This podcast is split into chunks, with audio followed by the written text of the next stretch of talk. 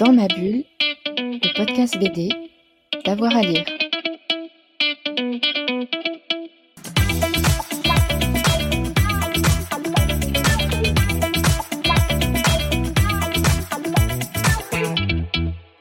Bonjour à tous et à toutes, bienvenue dans ce nouvel épisode de Dans ma bulle, votre podcast 100% BD avec avoir à lire. Aujourd'hui, entretien exceptionnel avec euh, l'autrice euh, Louis Fang et l'éditeur Benjamin Bachelier. Ils nous parlent tous les deux de son dernier album Olifant au micro de Fred Michel. Un entretien réalisé à Bastia durant les rencontres de la bande dessinée et de l'illustration. Bonjour Louis Fang. Bonjour. Bonjour Benjamin. Euh, merci d'être avec nous sur Dans ma bulle. Aujourd'hui, on va parler de votre superbe bande dessinée euh. Alors, Lou, comment avez-vous découvert cette histoire qui est une histoire euh, vraie en partie? Je l'ai découverte par hasard en regardant Arte un soir. Je suis tombée sur un documentaire sur l'expédition de Shackleton. Et là, je suis complètement scotchée par ce que je découvre. J'avais jamais entendu parler de, cette histoire et euh, je suis vraiment euh, captivée, euh, sidérée par cette aventure de, survie et puis de, de solidarité aussi. c'est vraiment une histoire de, de la volonté humaine, de, la résistance humaine sur tous les plans et comment la force de la volonté d'une personne peut sauver les autres. Et, et les convaincre aussi les convaincre, les, sauver euh, bah, par tous les moyens. Euh, c'est à la fois euh, une folie que d'aller là-bas à cette époque-là. c'est aussi une folie de tenter ce, genre d'aventure extrême. Juste pour le, goût de l'aventure, dans le fond, c'est même pas pour le succès ou la gloire, c'est pour tenter quelque chose. Euh, et, ce qui est encore plus fou, c'est d'arriver à survivre euh, à ça quand, tout se passe mal. Euh, donc voilà, je me suis dit, il y a, y a, matière à en faire quelque chose. Mais ce qui m'intéressait surtout, c'était la dimension mentale. Parce que, certes, on se demande comment on peut endurer physiquement tout ça, mais aussi comment on peut ne pas devenir complètement fou. Euh, alors que tout, tout est contre soi. Et euh, voilà quoi. Est-ce que vous connaissiez déjà cet univers des, mondes polaires? De loin, comme tout le monde. Euh, et comme tout le monde, ça me fascine parce que ces endroits où on n'ira certainement jamais, en plus ces endroits qui, sont fragiles, qui sont en train de disparaître, on fantasme beaucoup sur ces endroits-là. Et puis, euh, je voulais me documenter euh, au-delà de, de, ce qu'on peut lire dans, les journaux, mais vraiment euh, aller sur, sur le plan scientifique, comprendre quels sont les phénomènes particuliers qui se jouent là-bas et qui ont des répercussions sur, sur notre quotidien à nous. Et, et, voilà, le fait de constater que, que tout est relié, bah, ça a donné encore une autre dimension à, à cette histoire parce qu'il existe toute une littérature autour de, l'expédition des mondes polaires. Et euh, est-ce qu'il existe des témoignages visuels de cette expédition, des photos, des documents? Oui, cette expédition a été très documentée puisque les, marins ont tenu, euh, ont tenu un, carnet de bord. Euh, il y avait un photographe donc, qui, a, qui a fait les photos, les plaques ont été sauvées et elles sont, elles sont visibles maintenant. Donc on a un témoignage très riche de cette expédition, ce qui est complètement fou, parce que quand on regarde euh, ces images euh, et qu'on se dit, bah, ces hommes-là, à ce moment-là, ne savaient pas du tout euh, ce qui allait leur arriver, c'est très très précieux. Je me souviens d'une photo où on voit un canot au loin, les hommes qui lèvent les bras pour dire au revoir au canot et il s'est dit c'est c'est peut-être la dernière fois et c'est peut-être la mort qui nous attend au, bout de, ça. Quoi. Et vous, Benjamin, comment Lou vous a convaincu pour cette histoire, pour dessiner cette histoire? Euh, Ça n'a pas été très compliqué en fait pour me convaincre. Euh, cette histoire, elle me l'a racontée. On s'était croisé une première fois à Bastia en 2016 et on se retrouve euh, en janvier en, 2017 et, et, elle me raconte cette histoire, elle me raconte ce récit de manière un peu hypnotique, dans le sens où d'une traite comme ça. Et, euh, et j'étais tout de suite convaincu, même si j'avais aucune idée de comment j'allais le faire, comment, quelle forme ça allait prendre, mais je sentais, enfin c'était évident, il y avait quelque chose qui, de l'ordre de l'aventure, de l'ordre du récit épique, et, en même temps la possibilité d'explorer des choses graphiquement que j'avais pas encore faites en bande dessinée. Et, donc c'était, c'était, ça n'a pas été très compliqué pour me convaincre, en fait. comment on fait pour dessiner le vide et le blanc? euh, on met du noir. et il y a beaucoup de choses abstraites aussi. il y a beaucoup de choses, il y a beaucoup de choses abstraites parce que, oui, oui, euh, mais enfin, est-ce que c'est vraiment abstrait? Non, c'est pas abstrait parce que c'est des trucs qui racontent quelque chose quand même. C'est jamais des images qui euh, qui sont totalement abstraites, qui sont dénuées de, qui sont sorties du récit. Elles sont dans le récit. Elles racontent même quand elles ont l'air abstraites, elles racontent soit un phénomène euh, scientifique, soit un phénomène, euh, soit, une, histoire, une la banquise, un, truc comme ça. Donc c'est des images qui sont abstraites parce qu'elles sont pas documentaires, en effet. Et comme disait Lou, euh, on n'est pas allé au pôle sud, enfin on n'ira sans jamais. Donc c'est un territoire de rêve en fait, et donc la possibilité de fantasme, de d'imaginer des choses, de d'interprétation picturale aussi complètement dénuée de comment dire sans euh, oui, enfin, sans, sans, obligation de rendu D'autant plus qu'on a tous et toutes des images euh, de, des pôles, des, glaciers, des, icebergs, des banquises, tout ça. On a tous on a tous ces images-là en tête. Donc à partir de là, on peut finalement euh, réinventer ça parce qu'on sait qu'on parle de ça. Même si, même si je dessine un, iceberg qui, ne ressemble pas vraiment à un iceberg, de toute façon, les codes là, on les connaît tous. Donc en fait, à partir de là, on peut. Enfin, moi, je pouvais me laisser aller à, à une interprétation euh, en couleur, en noir, en rouge, en bleu, enfin voilà. Et c'était un univers que vous connaissiez déjà, qui vous intéressait? Bah, qui me faisait rêver, oui, euh, que je connaissais euh, par des films, par, des, par des, des, séries ou des livres, des photos, mais pas plus que ça. Lou, on va s'intéresser maintenant aux, personnages. Parce qu'il y a toute une galerie de, personnages avec des personnages très charismatiques. Comment vous les avez construits, inventés? Autour de quoi? Euh, bah, L'idée, euh, d'abord, il y a le capitaine. Euh, donc le, capitaine, évidemment, il faut qu'il soit charismatique, qu'il ait beaucoup de présence, mais qu'il ait aussi une, problématique personnelle, un conflit interne.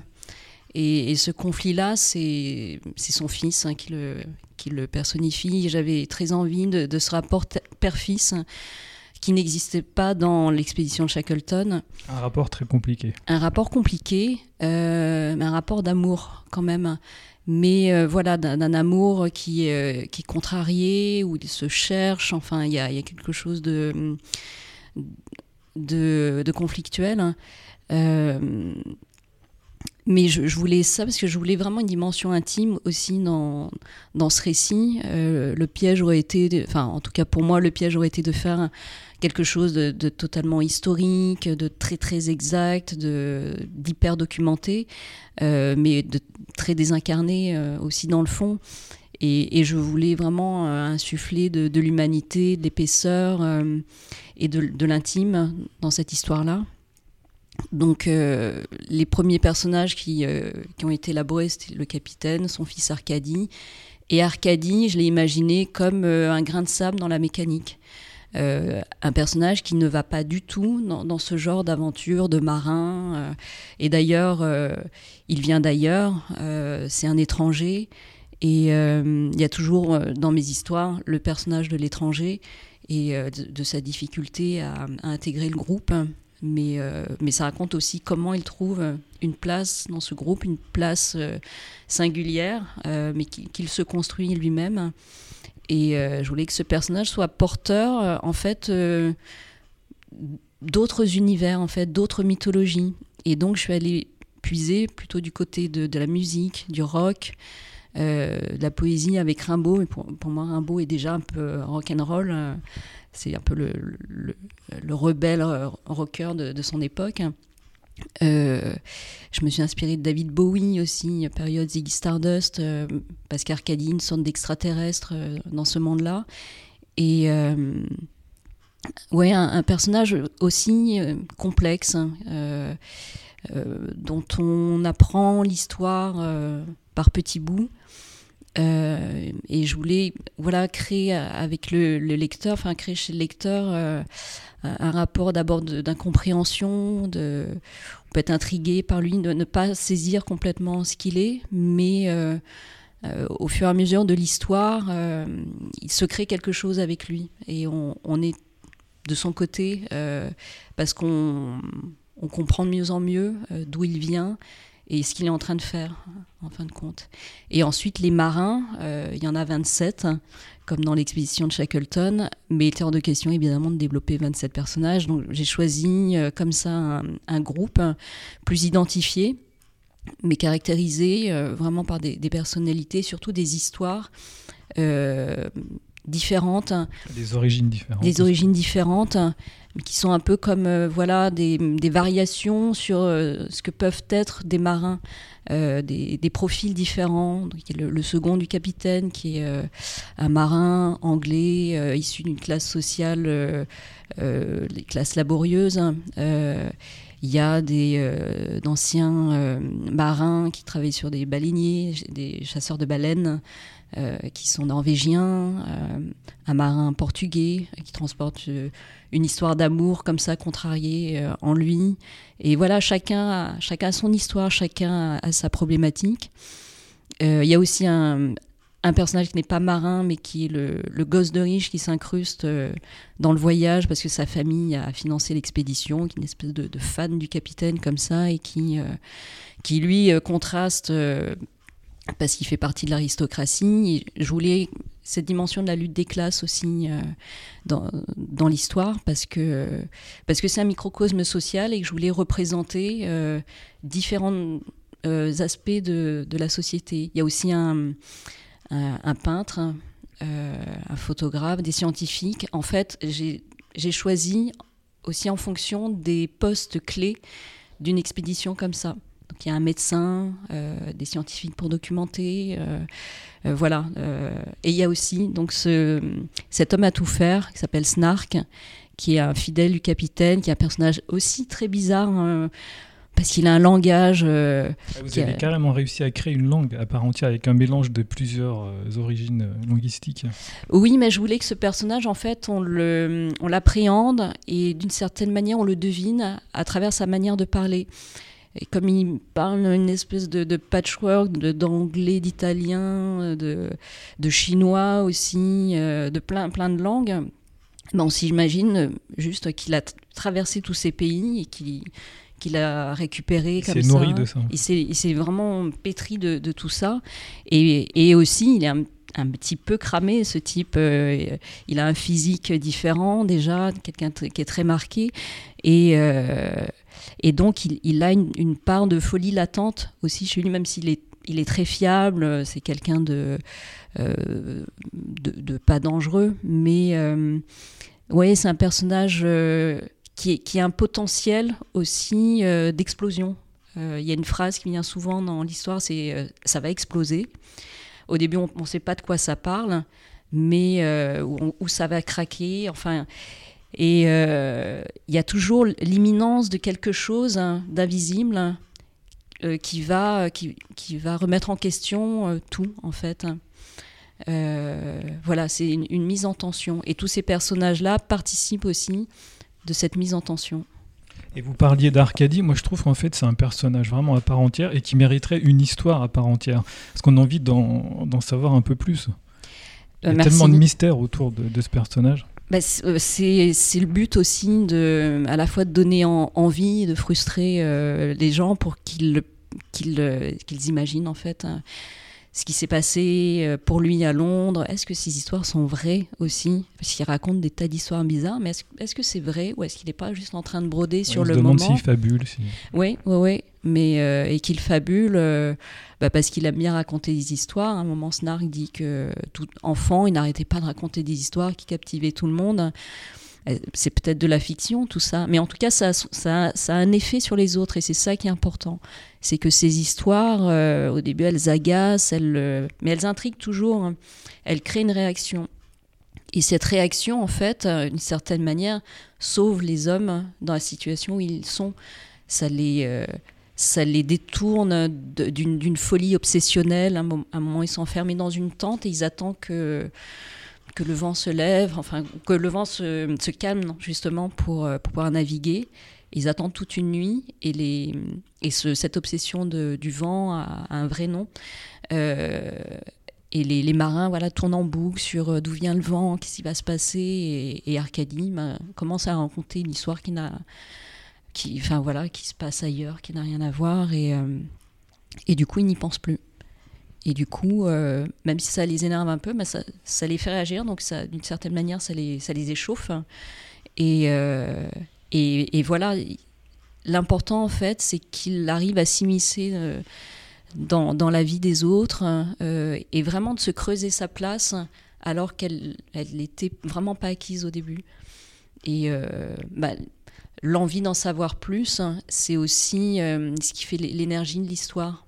C'est-à-dire que le, le, lecteur aussi va nourrir l'histoire de ce, de ce qu'il projette sur Arcadie. Il est aussi beaucoup question de folie. On peut basculer très vite dans la folie. C'est pour ça l'ennui, il faut éviter absolument l'ennui. Oui, complètement. Euh, pendant la préparation du scénario, j'ai rencontré un, un, écrivain qui s'appelle Emmanuel Hussenet et qui est un spécialiste euh, du pôle Nord et qui a fait euh, plusieurs voyages euh, au pôle Nord. Et donc, euh, je lui ai demandé de me raconter, enfin, de me dire qu'est-ce qui se passe là-bas, à quoi on pense, comment que, qui on est, euh, à quoi on, ouais, comment, comment on fait. Et euh, il m'a raconté son premier voyage quand il avait 26 ans, qu'il est parti au pôle Nord euh, pour tenter une expérience extrême euh, qui est d'arriver à un état de survie qui est presque archaïque et animal d'oublier tout ce qu'il y a d'humain euh, en lui, la civilisation et, ses habitudes. Et donc il est parti sans livre, sans musique, euh, sans chien, avec juste un fusil, des provisions, un équipement, pour rester plusieurs semaines seul. Et il m'a dit, en fait, quand on se retrouve devant tout ce blanc, euh, bah, l'esprit se vide, parce qu'il n'y a aucune stimulation, il n'y a rien qui nous renvoie à l'humanité, pas de construction, pas de rien quoi, et personne pour nous parler, et personne pour et rien pour nous pour détourner notre attention en fait de, ce qu'on a en nous. Donc il dit dans un premier temps, on se vide complètement et euh, petit à petit l'esprit se, remplit de, de, de choses de l'inconscient qui remontent, qui, qui, viennent de très loin euh, et qui vont tourner en boucle comme ça. Et comme il n'y a, rien d'autre à faire, et eh ben on peut vite devenir complètement fou. Et ça lui a fait très peur. Et maintenant, il part toujours avec de la musique et des livres pour éviter cet état-là. Et, euh, ce qu'il m'a raconté m'a vraiment fasciné. Et j'avais l'intuition de ce truc-là que le, vide peut vraiment rendre fou. Et la solitude extrême aussi. Le, manque de, de repères, euh, le manque d'interaction euh, humaine. Et, et, sa conclusion de ce, de ce voyage, c'est que l'homme est un animal euh, profondément social et qu'on a tous besoin les uns des autres euh, bah pour, euh, pour vivre, euh, pour pas devenir complètement fou. Benjamin, j'aimerais qu'on s'arrête maintenant sur le dessin. Comme vous vous êtes documenté, de quelle façon? Euh, principalement, des, principalement des photos. Euh, J'ai justement, tout à l'heure tu parlais du livre euh, sur, sur l'expédition de l'endurance. Et donc effectivement, j'ai un gros pavé avec plein de, enfin je sais pas, il y a des centaines de photos dedans. Donc principalement ça, euh, oui surtout ça en fait, je crois. Et puis, des images glanées à droite à gauche. Euh, il y avait aussi cette série Terror euh, qui était passée il y a 3-4 ans. Voilà, qui se passe au pôle Nord, mais ça, ça reprenait cet univers, puis il y avait le bateau. En fait, c'était plus euh, la, documentation était plus nécessaire pour toutes les séquences sur le bateau, euh, et puis des, détails. Euh, euh, l'appareil photo par exemple en fait on, voilà, c'est une espèce de grosse caisse en bois énorme quelques appareils scientifiques qui sont complètement mystérieux et ésotériques qui, qui permettaient peut-être de donner au récit un tout petit peu de de, de, de, de, réalisme. Comment vous avez travaillé avec Lou? Vous avez fait beaucoup d'allers-retours, beaucoup d'échanges? Euh, Pas tant que ça en fait. Au début, oui. Au début, il a fallu euh, se caler sur le, sur le storyboard, sur le rythme, etc. Euh, oui, c'est ça, sur le, sur, le, sur le rythme du storyboard, sur le récit, comment, comment caler ça. Puis une fois que ça s'est mis en place, je sais pas, peut-être 20, 30, 40 pages, je sais plus. je crois que j'ai dû faire un premier storyboard d'une cinquantaine de pages qu'on avait regardé ensemble, je crois avec euh, des choses euh, à, avoir dans le rythme du récit, euh, sur, sur, sur, les, sur les plans, des choses comme ça. Et après, finalement, ça s'est fait au fil de la plume et j'ai avancé. J'étais censé. En fait, je me souviens que je, suis, je suis allé à 50 ou 60 pages de storyboard ou un peu plus peut-être. Et après, j'étais censé, avant d'attaquer vraiment, j'étais censé faire tout le storyboard. Et puis j'ai commencé à dessiner. Et puis le storyboard, je l'ai jamais terminé en fait. Donc je l'ai fait après au fur et à mesure. Ce qui a posé un souci euh, euh, euh, pratique, c'est qu'on savait jusqu'à cet art, on savait pas exactement combien de pages il y aurait.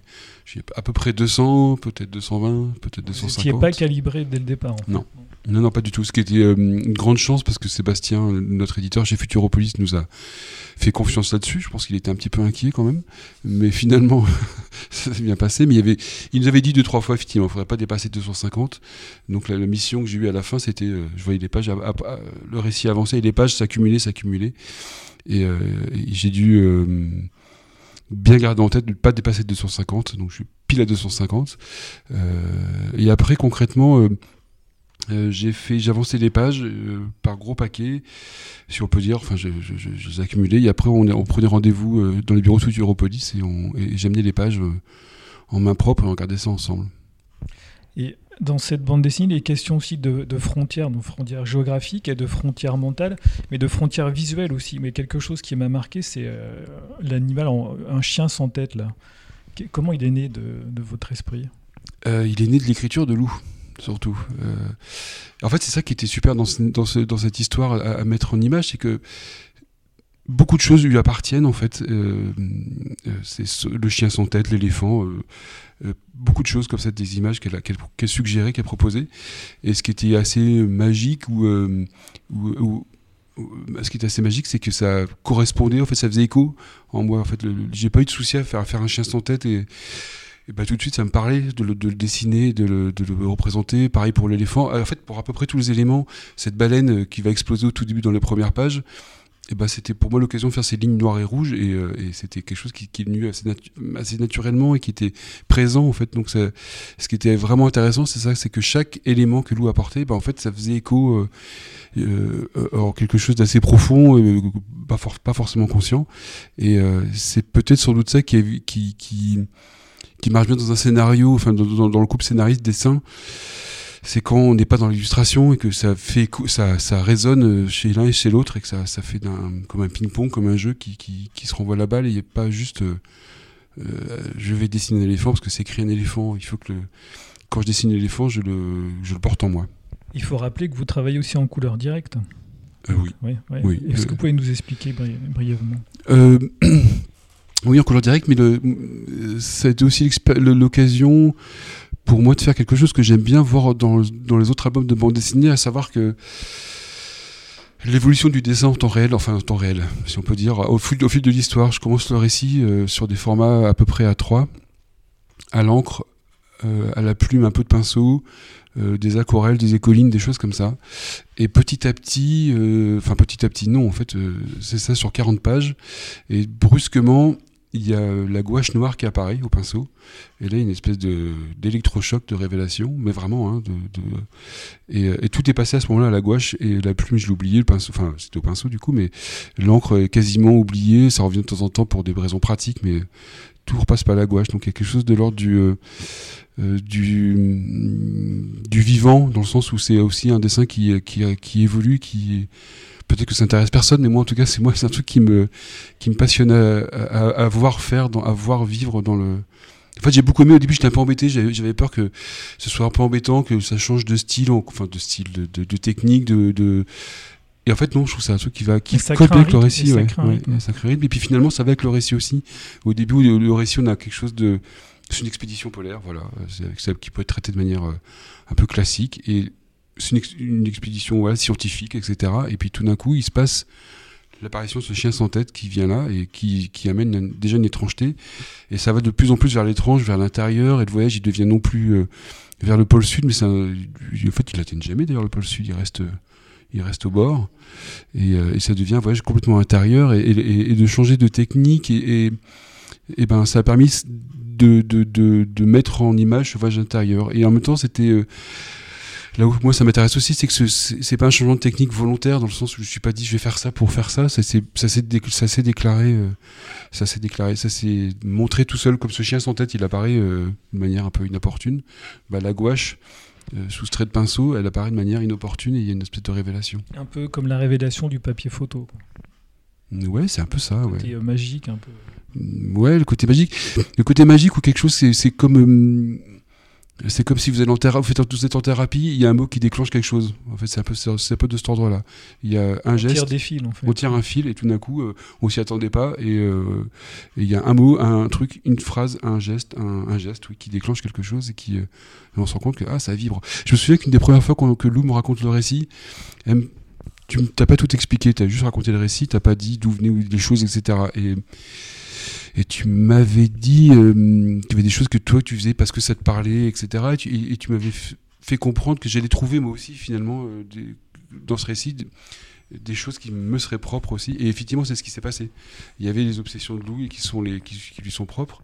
Et, euh, et là-dessus, c'était assez euh, enfin, visionnaire peut-être. Enfin, oui, visionnaire. Euh, c'est exactement ça qui est arrivé. Au bout d'un moment, le récit euh, euh, le récit mais, est, apparu comme ça, il, m'a fait vibrer intérieurement. Enfin voilà. Lou, j'aimerais qu'on s'arrête sur ce, cet animal sans tête là, qui m'intrigue et qui intrigue beaucoup. Alors quand j'écris, euh, donc il y a toute une phase de documentation qui peut être assez longue parce que j'aime beaucoup ça, euh, app- apprendre des nouvelles choses, me plonger dans, un sujet que je, ne connaissais pas. Et puis au moment d'écrire, j'oublie tout en fait, parce qu'il est hors de question de mettre toute cette documentation dans le scénario, ce serait totalement euh, indigeste et, autant lire les, les vrais livres de la source. Quand j'écris, j'oublie tout et euh, parce que je me dis aussi ça a été enregistré quelque part dans mon inconscient et il ira piocher euh, en temps utile.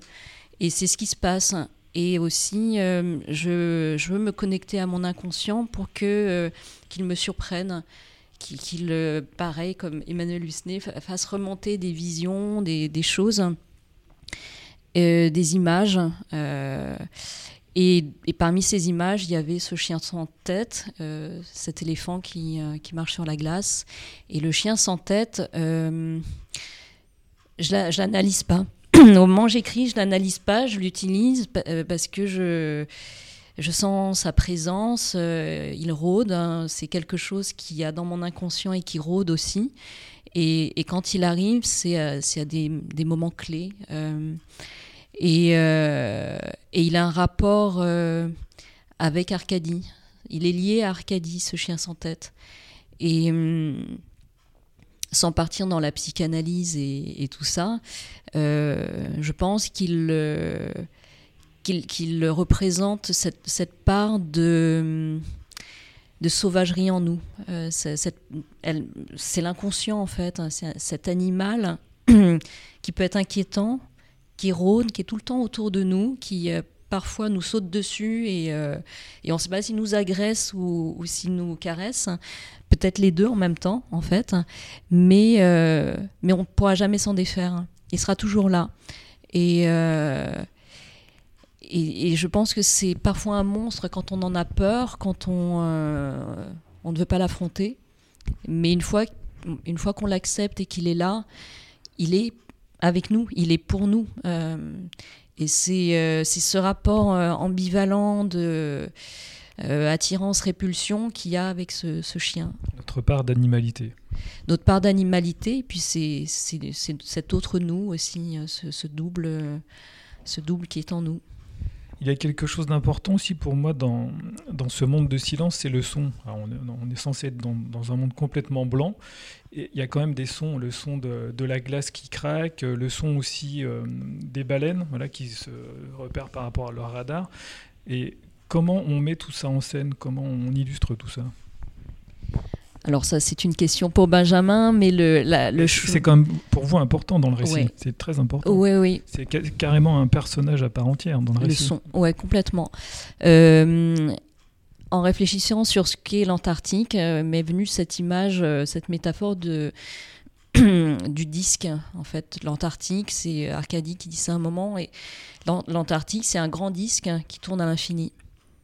Et partant de là, euh, il y a quelque chose qui se, qui se crée, une, connexion qui se crée avec le, son. Euh, dans cette scène où il prononce cette phrase, juste avant, il explique que la glace, les cristaux de glace sont différents selon les vibrations euh, qu'il y a autour dans l'air au moment où ils se forment, que d'une certaine manière, la glace enregistre le son. Et que l'Antarctique, c'est un grand disque qui a enregistré des sons vieux de 33 millions d'années. Euh, et que c'est la mémoire du monde. Et donc il y a un rapport du coup entre le son, la mémoire, euh, le, rapport euh, au monde environnant.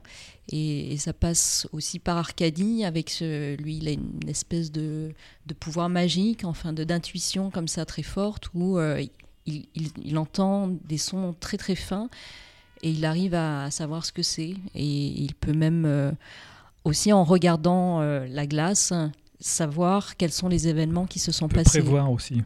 Et de prévoir euh, aussi, d'avoir des, visions de, l'avenir. Et, euh, et ce, voilà, ce, rapport euh, au son, c'est c'est quelque chose qui peut aussi tout englober parce que le son, c'est à la fois invisible, mais très physique.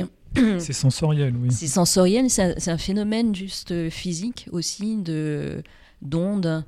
Euh, et il y a quelque chose de fascinant dans le son, c'est cette absence-présence. C'est un peu comme un fantôme aussi. Euh, euh, voilà, d'être environné, d'être alerté, d'être effrayé même par, par quelque chose qu'on ne voit pas. et donc voilà, et l'un des défis aussi de, du récit, du scénario et du dessin, c'est de, parce qu'on n'est pas dans un film, mais c'est de faire ressentir toutes ces sensations de, froid, de bruit, euh, de silence. Euh, je crois que l'Antarctique, c'est très bruyant, contrairement à ce qu'on peut penser, parce qu'il y a du vent, il y a souvent des tempêtes, il y a la glace qui craque, en, effet, puis il y a des animaux. Il y a cette scène avec les pingouins au moment où euh, Capitaine Oliphant et l'équipage se mettent en route après le, naufrage du bateau, euh, où bah, ils partent vers l'inconnu avec leurs provisions et les, pingouins sont réunis à ce moment-là et, se mettent à, à, cacter ou à pousser des cris tous ensemble et c'est comme un, comité d'adieu. Euh, et euh, dans les témoignages de l'équipage de Shackleton, il s'est vraiment passé cette scène-là pour de vrai. Comment on dessine le son, Benjamin? Euh, bah, en fait, euh, ça, rejoint ce que essayé d'expliquer laborieusement tout à l'heure, c'est que euh, dans les choses qui, me faisaient vibrer dans ce récit de manière qui n'était pas forcément prévue, c'est que depuis, très longtemps, en fait, quand je dessine, ça agit comme une mémoire, en fait, très clairement. Il y a un truc de je pourrais pas sur chaque dessin me souvenir précisément, mais quand même, il y a un truc, je vois à peu près où c'était sur, les, sur les dessins les plus marquants. Donc il y a un truc vraiment de, de, de, à chaque coup de crayon, de trait, de pinceau, de tout ce qu'on veut, il, ça, il se passe quelque chose, une mémoire qui se dépose. Et, euh, et ben là, clairement, c'est ça, en fait. Quand je dessine, moi, ça rejoint le, ma pratique du dessin qui est de, de, de, de, marquer, de, me souvenir des choses en, en faisant, et, de, de, juste pour moi de faire un trait déjà. Ça fait du son et ça fait, euh, ça fait mémoire en fait. C'est déjà quelque chose en soi. C'est un truc graphique évidemment. Mais qui s'imprègne aussi. Mais qui s'imprègne, ouais. Euh, euh, les trois quarts des pages de cet album, effectivement, me rappellent des choses. Il y a que la dernière partie où il y a une espèce de, trou noir où je sais pas trop comment. Euh, j'ai redécouvert des pages après, je me souvenais pas avoir dessiné, mais sinon, à part, euh, à part ces 80 dernières pages, tout le reste, effectivement, c'est lié à des moments de ma vie, donc des choses assez intimes, et puis des choses très banales aussi, certains moments. Et il y a ça depuis, effectivement, je fais ça depuis assez longtemps. Enfin, je j'ai noté ça, je sais pas comment dire, je l'ai remarqué, voilà, c'est assez présent. Et Lou, vous avez construit votre euh, récit en, plusieurs strates, en plusieurs euh, lignes. Donc on a des chapitres, il y a huit chapitres, c'est ça? J'ai pas compté, mais certainement. Oui, plusieurs chapitres et aussi euh, plusieurs intermèdes avec l'explication de phénomènes scientifiques. oui, bah, je voulais déployer cette histoire sur, sur plusieurs dimensions. Il y, y, a la dimension historique de, du fait réel, euh, la dimension mentale, la dimension onirique. et puis la dimension, euh, oui, scientifique. Et c'est c'est étrange parce que plus on est scientifique et plus on est poétique, en fait. parce que quand j'ai commencé à, lire voilà, des, ouvrages ou des articles scientifiques sur l'Antarctique, on tombe dans un, une littérature avec un vocabulaire très spécifique qui est très beau, qui, sonne d'une manière euh, vraiment euh, singulière, la circulation thermohaline, euh, la force de Coriolis, c'est ça, évoque des choses qui sont e-, extrêmement matérielles, mais qui qui, peuvent euh, susciter euh, un imaginaire de, poésie, en fait, d'abstraction même. Et puis comme c'est des textes très très ardus quand même, euh, même moi, il faut que je les relise plusieurs fois pour arriver à, saisir ce qui se passe. ça met aussi dans un état de concentration particulier. Avant chaque chapitre, on, on quitte les hommes pour aller dans quelque chose de plus global. C'est marrant parce que c'est à la fois euh, très à distance, mais en même temps on est au plus près de la matière, en fait, on est au plus près du phénomène. Euh, ce qui fait des allers-retours comme ça entre le, récit et euh, les, parenthèses scientifiques, et qui aussi déploie le récit sur une, autre dimension. et aussi quand j'écrivais quand euh, ces, ces, textes, je pensais au dessin. Et je me disais, ben, ce serait bien d'avoir un dessin euh, qui, qui, aille vers l'abstraction, qui soit à la fois euh, figuratif, parce que ça représente des ondes, mais comment on représente des ondes invisibles ben, On va passer par des motifs, par de, du mouvement, euh, et je trouvais que c'était un, enjeu euh, très excitant euh, pour le dessin d'arriver à, rendre cette chose-là. C'est réussi en tout cas. Et il est aussi question d'enfer dans, cette histoire. Les, marins vivent dans une sorte de monde parallèle, parce qu'en même temps, on a la guerre qui se déroule en Europe. Donc c'est l'enfer en Europe et aussi c'est l'enfer pour eux. C'est l'enfer pour eux, mais ils relativisent. plusieurs fois, le capitaine, dans les moments les plus durs, euh, dit aux marins, euh, c'est difficile, mais on pense aux gens qui sont en train de se battre en Europe et euh, en fait, on n'est on n'est pas plus mal ici. aussi parce qu'ils sont ensemble, que c'est pas la guerre entre eux. c'est dur, mais ils sont ensemble et, ils essayent de se soutenir les uns les autres. Ça peut être vu comme un enfer blanc, l'Antarctique, mais c'est. pour moi, ils sont dans l'inconscient du monde ils sont dans cette partie justement très éloignée, très invisible, et où tout se passe en fait en profondeur et qu'il y a des répercussions sur, euh, sur le, reste de la planète, sur les, les endroits que nous nous occupons. Et euh, à un moment, un marin se fait amputer les orteils hein, parce qu'ils ont gelé. Et euh, les médecins disent bon, bah, quand il va se réveiller, il va avoir mal, il va avoir mal aux endroits qui ne sont plus là en fait. et et Arcadie, à ce moment-là, dit Mais euh, peut-être que c'est nous aussi, les orteils noirs. Euh, on, est les membres amputés de nos familles, de l'Europe, à moins que ce soit l'Europe qui soit l'organe malade du monde. Et on, est tous euh, en dehors de quelque chose à un endroit. Et je crois que le, but aussi de, ces hommes-là, c'est de d'arriver à, se connecter à quelque chose. Euh, que ce soit leur environnement pour arriver à y survivre, pour le comprendre, arriver à, y survivre, mais aussi euh, à eux-mêmes, euh, de, ne plus se fuir, mais essayer d'entrer le plus loin en eux, même si ça fait peur, hein, d'affronter ce qu'ils ont, ce qu'ils portent. Une forme d'introspection. Voilà. Alors avant de se quitter, j'aimerais qu'on s'arrête sur la couverture, Benjamin. Comment vous avez travaillé dessus? Vous avez fait euh, plusieurs propositions C'était oh. compliqué? Euh, Oui, toujours, toujours plusieurs propositions. Euh, mais j'avais très envie d'avoir ce personnage d'Arcadie. Et je crois dans toutes les propositions, il était présent, plus ou moins loin. Et, et puis ces lignes, j'avais ces lignes. Et ce blanc qui est de toute façon tellement présent dans l'album que c'était difficile de, de faire sans. Et, j'avais envie d'avoir ces lignes qui sont à la fois l'Antarctique, en même temps le truc de mémoire dont on parlait tout à l'heure.